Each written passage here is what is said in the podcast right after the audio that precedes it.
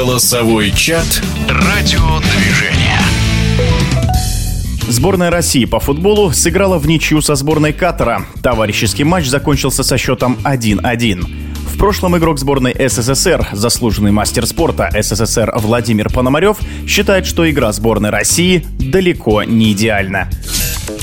Какое-то двоякое у меня впечатление сложилось. Не какое-то вообще, в принципе, двоякое. Вроде начали неплохо, начали прям душа радовалась. И атаки хорошие, и все вовремя делали. И потом вдруг игра у них сломалась. Отскочили назад, потеряли своих подопечных, дали им свободно принимать мяч. А этим ребятам, южным, только дай свободно принять мяч, уже их трудно поймать. Что южноамериканцев, что этих гвардейцев. Так что здесь большая ошибка, что отскочили от своих игроков. Все причем. Дали свободу свободно принимать мяч. И это была большая ошибка. Вот и получили то, что мы имели. Ну, второй тайм пошел совсем по другому плану. Вначале вроде то же самое, не очень, ни шатка, ни валка. А потом уже как-то побыстрее стали играть после замены, которую сделал. Много Карпин сделал замены. Я уж даже не помню, кого он там поменял, но много народу поменял. Ну, правильно сделал. И ребята стали правильно играть, правильный футбол. Поэтому, и, в общем-то, игра стала по-другому смотреться. Что такое правильный футбол? Это когда люди видят видят продолжение, все, и защитники, и полузащитники, все видят продолжение атаки. Но нападающие в этой ситуации должны открываться влево, вправо, куда угодно, лишь бы получить мяч и освободиться от своего подопечного. А этого нет, поэтому все наши полузащитники и защитники отдают пас поперек и назад, и вратарю, а вратарь выбивает мяч в поле. Это не годится. Так что здесь много претензий к нашим нападающим. И еще один момент я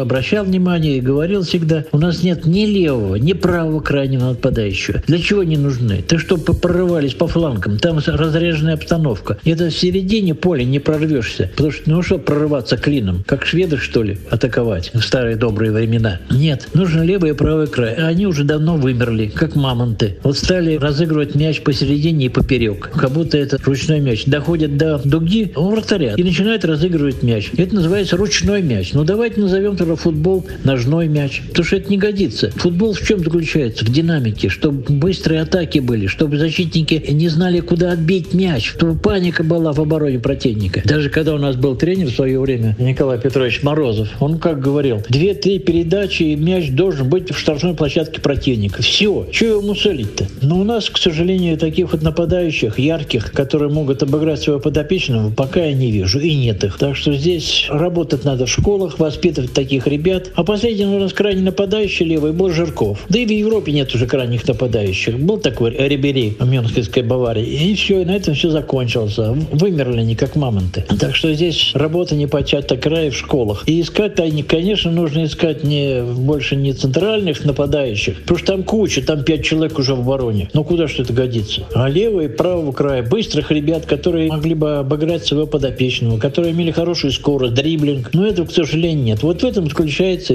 прелесть футбола. А этот футбол всегда ходили на стадион в советское время. Битком были забиты. А сейчас испортили и футбол, и зрители испортили. Они приходят, зрители, фанаты только пара на футбольных матчах. Вот и все. Они не ценят и не видят футбол. Абсолютно. И не хотят, наверное, видеть. Но это уже другая, так сказать, тема. Это был комментарий заслуженного мастера спорта СССР Владимира Пономарева. Голосовой чат «Радиодвижение».